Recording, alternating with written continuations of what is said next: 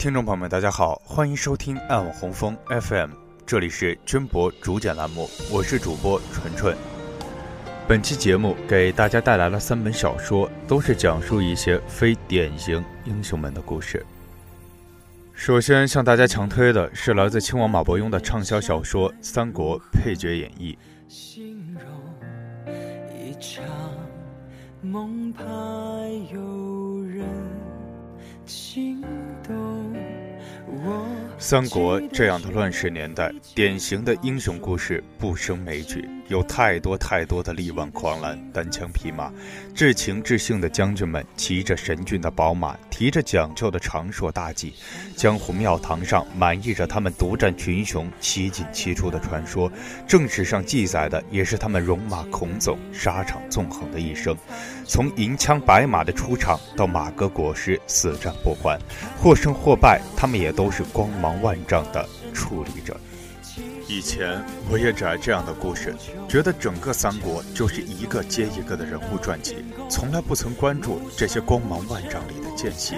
直到有一次，我看到了廖化的故事，我才知道这个在俗谚里被嘲讽成蜀中无大将，廖化做先锋的无能将军，他在出场的时候也是金甲白马少年英雄，也有着力挽狂澜、匡扶天下的梦。只是啊。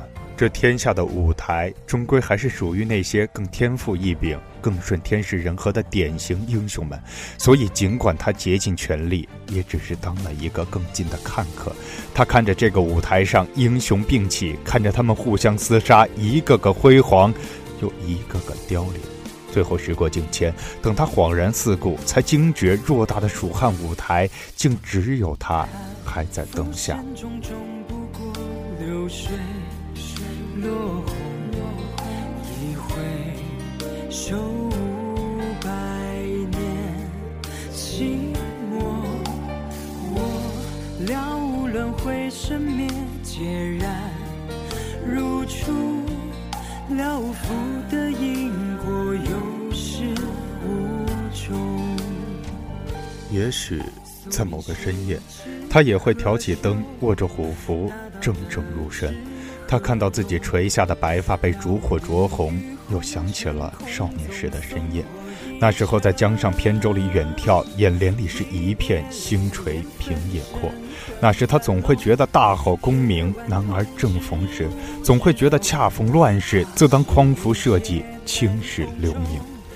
然而现在行将朽木，才终我虎符，他自己恐怕也说不清楚，当年的壮志到底是愁。还是未愁，他也许只会喃喃自语几句。是的，你们是英雄，但我也努力的攀爬过了，我也站到舞台上了，我也不差。《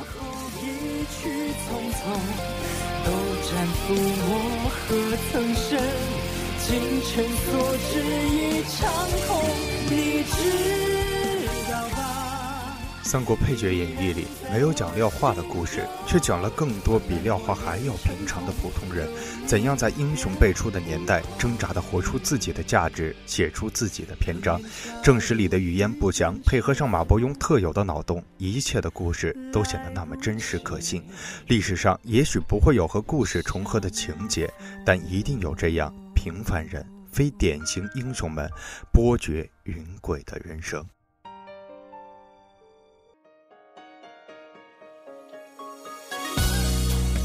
第二本是《悟空传》的作者金河在写过的短篇合集《中国式青春》。故事的设定很有趣，美漫中的超级英雄们阴差阳错生在了中国，在社会主义的红旗下茁壮成长，过着超能力也无法左右的人生。比如超人被取名李向阳，顶着雷锋的旗号，在美帝国主义做着好人好事，使社会主义螺丝钉的价值观深入美帝人心，最后却成了普通平常的职员，隐姓埋名。独身装，一身是胆好儿郎。儿女情，前世长，你的笑活着怎么忘？美人泪，断人肠，这能取人性命是胭脂糖。这是一本画风奇诡的短篇小说集。三国配角演义里，并非天赋异禀的常人，艰难的在乱世挣扎，最后走到正史上语焉不详的结局；而中国式青春里，那些生来就注定光辉万丈的超级英雄们，被拘束在普通人的人生里，正常的选择，正常的错过。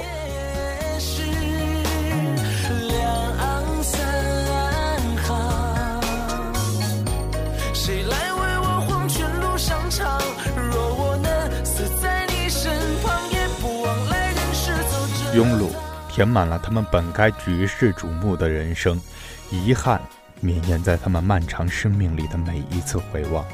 一个是讲常人以超常的勇敢螳臂当车，一个是讲英雄因突然的怯懦囿于平常。明明出于虚构，却有着真实的动人和残忍。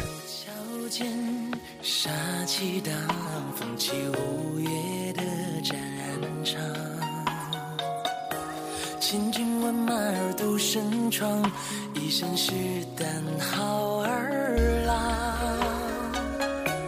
儿女情，前世长，你的笑活着怎么忘？没人泪，断人肠，这能取人性命是胭脂糖。最后一本是同样来自于金河在的《若星汉天空》。与前两本中短篇合集不同，这本是中长篇小说。一个听着骑士传说长大的穷酸小农民康德，一心想杀掉魔王，成为人族的英雄，却在命运的安排下一步一步成为魔王。然后才发现，这路途中的挣扎和艰辛，都是十年后的他为了避免自己成为魔王的安排。然而，一切都无法改变，一切都是徒劳。沿途的所有悲欢喜乐，都是早有注定。对江东，烟香楼，软土丘，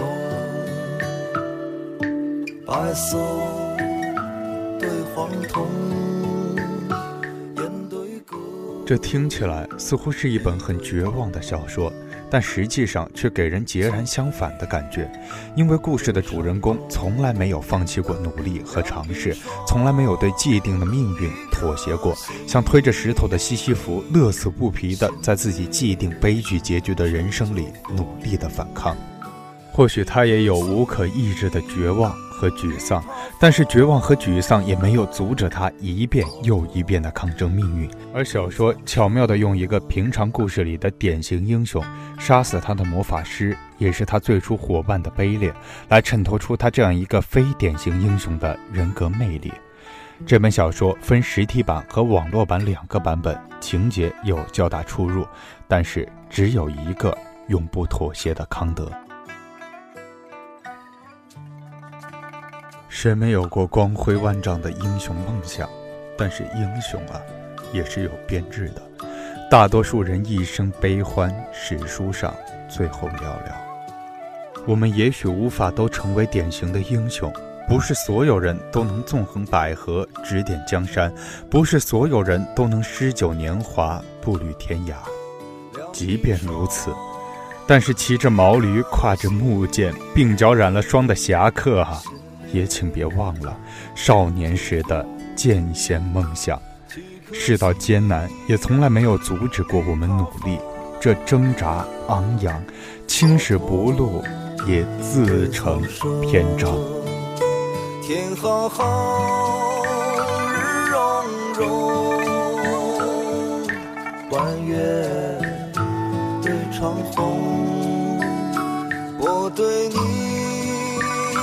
最对心，就像对三冬。我对你最对心。这里是爱网红枫 FM 娟博主讲栏目，我是纯纯，感谢您的收听，我们下期再会。最对心，就像对三冬。